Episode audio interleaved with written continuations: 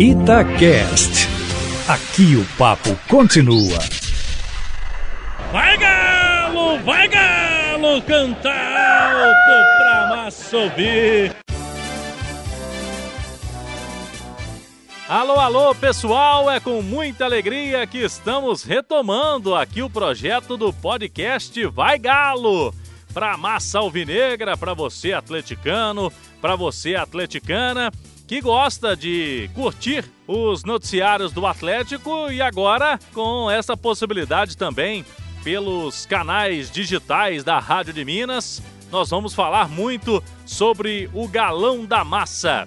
E nesse momento aí de isolamento social, né, muita gente em casa, dá para curtir, tem mais tempo para ficar juntinho conosco com a equipe da Rádio Tatiaia. E para a gente começar o nosso podcast, desta semana, vamos trazer é, as informações, né? O Atlético deu um passo inicial para o retorno das atividades com os testes da Covid-19 na cidade do Galo. Os clubes estão tentando, com segurança, com um protocolo feito por uma junta médica também da CBF, retomar as atividades, até por conta da questão econômica as folhas salariais dos clubes, principalmente a do Atlético de equipes da Série A, os principais clubes do Brasil, eles estão sofrendo bastante com a queda de receitas. Vamos ver aí os próximos passos, como que isso vai andar, porque temos que primeiro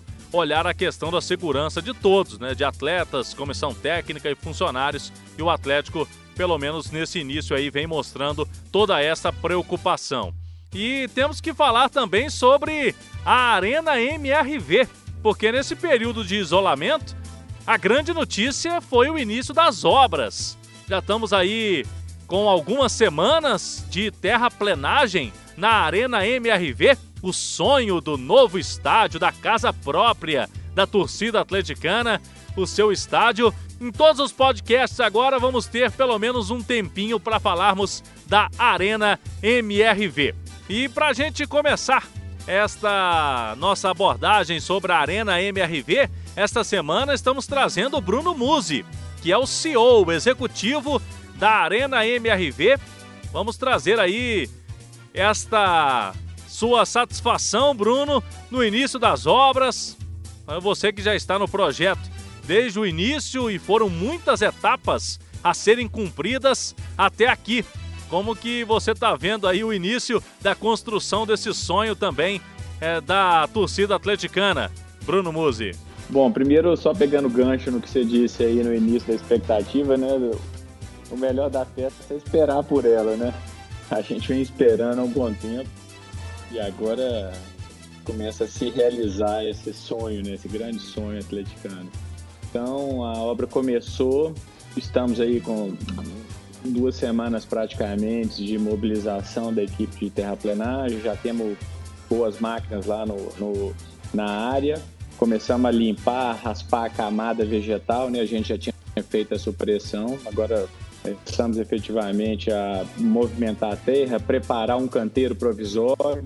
Depois desse canteiro provisório, paralelamente, a gente está trabalhando em mais outras duas frentes já, que é o início da canalização córrego e a, onde que a limpeza da área, onde que esse córrego chega lá embaixo na Juscelino Kubitschek para a gente poder fazer todas as proteções ali para que nenhuma terra entre na tubulação nem nada. Estamos fazendo tudo com muito cuidado. Ô, Bruno, o que, que, é o primeiro passo de uma obra dessa? É a terraplanagem, né? Você tem que fazer ali, deixar o terreno pronto. Conta um pouquinho é, desse no... processo pra gente, quanto tempo demora, qual que é o prazo esperado para essa fase? Tá, é, o, o, primeiro passo é esse mesmo, a terraplenagem, é deixar o terreno pronto para que a gente possa começar a fazer as fundações e começar a subir a estrutura.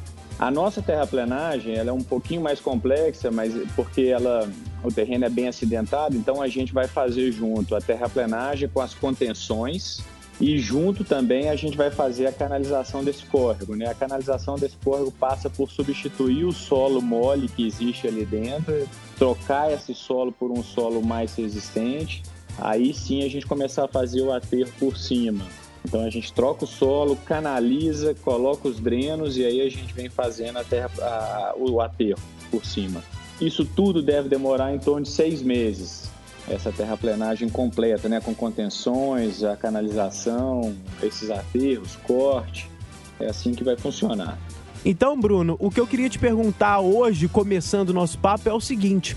A gente sabe que uma das virtudes do projeto que vocês montaram é a maleabilidade da arena. Ela é muito flexível, ela é muito afeita a vários tipos de eventos, a eventos de tamanhos diferentes, de naturezas distintas, eventos musicais, comerciais, de todos os tipos, para todos os públicos. E isso é muito legal. Mas eu queria saber de você se você já tem uma, pro, uma projeção de quantas datas seriam necessárias no total para a arena funcionar e fechar com o de, fechar com o superaft, né? Em vários outros empreendimentos eu já vi essa conta, né? Eu queria saber se você já tem essa conta para a gente entender esse aspecto do projeto. A arena, sim, é, ela tem diversas áreas que vão possibilitar os usos, né, para diversos eventos. A gente tem, Cadu, um plano de negócios detalhado em receitas de bilheteria e partem em outras receitas. Quando eu chamo de outras receitas, eu estou falando locações diárias, shows de grande porte, de pequeno porte, shows de médio porte, aluguéis de lounge. Então nós temos uma diversa gama de possibilidades de receita. E o plano de negócio, como é um investimento de longo prazo, né, uma arena aí para 30, 40, 50 anos, a gente começa a detalhar esse plano de negócios numa crescente, né, numa curva crescente, tanto para público quanto é, de bilheteria, quanto para essas é, é, receitas que eu chamei de, de diversas, né, que passam por, por todos esses, esses aspectos de locação, patrocínio, etc. Então, o primeiro ano vem de forma gradativa, de forma mais tímida e vem aumentando ano a ano. Então, para você ter uma ideia, assim, a gente no nosso plano de negócio a gente começa de forma conservadora, considerando um calendário de futebol para 30 jogos durante um ano. Um clube joga em média, dependendo do avanço que ele vai na competição, em 35, pelo que a gente tem observado, a gente fez os estudos para balizar o plano de negócio. Ela começa com uma, um público muito alto, ela mantém por dois, três, quatro anos, depois ela dá uma caída e depois estabiliza de novo. Isso é o comportamento que a gente vem observando e é que a gente está adotando na premissa. E aí, para as outras receitas, a gente começa assim, para o primeiro ano de operação, colocar um show de grande porte, dois shows de médio porte, é, três ou quatro eventos corporativos, é, duas ou três locações. É assim que a gente começa. E desde o primeiro momento, a arena ela tem é, um fluxo de caixa operacional positivo. E aí ela vai incrementando com os anos é, para poder dar uma receita considerável para o clube, que é o que eu acho que o grande atrativo de ter uma arena própria. Bruno, eu queria te perguntar sobre a questão das cadeiras cativas. O tempo que o torcedor que adquiri-las vai ter direito a usá-las, quantos anos né, que vale o contrato, quando que isso vai começar também a ser comercializado, quando que elas vão começar a ser comercializadas e os camarotes também. São perguntas que a gente sempre recebe. Eu queria que você falasse um pouquinho aqui pra gente. Nós vamos detalhar isso com muito cuidado e vamos fazer esse lançamento no, é, de forma bem cautelosa e tentando acertar o máximo aí. É, a minha expectativa é que entre 90 e 120 dias a gente já faça o primeiro lançamento das cadeiras e, e dos camarotes também junto. Então nós teremos entre 90 e 120 dias a venda das cadeiras e aí nós vamos fazer, é, é, nós estamos pensando como que nós vamos fazer essa venda por fases, por, por setores das cadeiras, nós estamos acabando de definir esses últimos detalhes.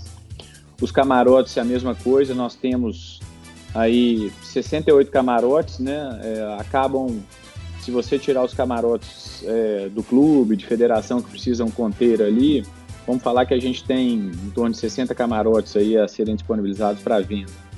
E aí esses camarotes vão ser, podem ser vendidos para empresas, para é, vendas corporativas ou para pessoas físicas.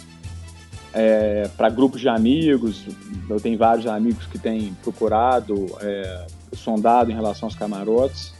E aí a nossa ideia, quando for vender para pessoas físicas, é que a gente já estabeleça um contrato, como se fosse uma convenção de condomínio, para que as regras é, fiquem já pré-estabelecidas para um grupo de amigos que nenhum tipo de problema, né? Alguém deixar de pagar, ou é, um quer sair, o outro quer entrar, um quer vender para um, quer vender para outro. Então nós já vamos meio que instituir ali na compra desses camarotes uma, uma convenção de condomínio quando é, é para pessoas é, físicas. Quando é grupo de amigos, né? Se for uma, uma pessoa física só, não tem por que fazer isso. Mas é, é, respondendo a pergunta, são 90, 120 dias a gente deve começar a fazer as primeiras vendas. A Arena MRV, pelo projeto Bruno Musi, terá que fazer também contrapartidas, num valor aí estimado de 80 milhões de reais. E essas contrapartidas são principalmente com relação ao trânsito, né? Fala pra gente sobre isso.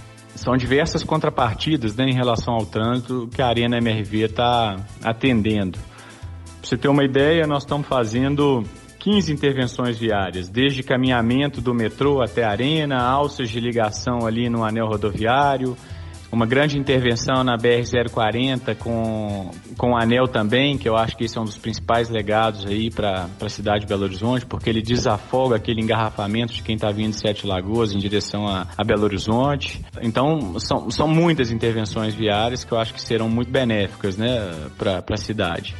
É, nós estamos falando aí da casa de 50 a 55 milhões de reais, todas essas intervenções viárias que nós estamos planejando.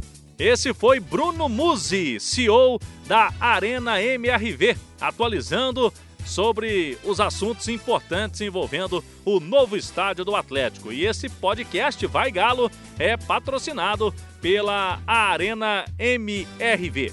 E atenção, as obras da Arena MRV começaram e a Massa do Galo já pode comemorar. Você pode seguir arroba Arena MRV no Twitter, no Instagram e acompanhar cada lance da construção e da emoção. Arena MRV, feita de paixão. Eu te espero, hein? No próximo podcast Vai Galo, com mais informações, com mais notícias do Galão da Massa. Vai Galo, vai Galo, canta alto pra massa ouvir. Até a próxima. Vai Galo, vai Galo, canta alto pra massa ouvir. Itacast. Aqui o papo continua.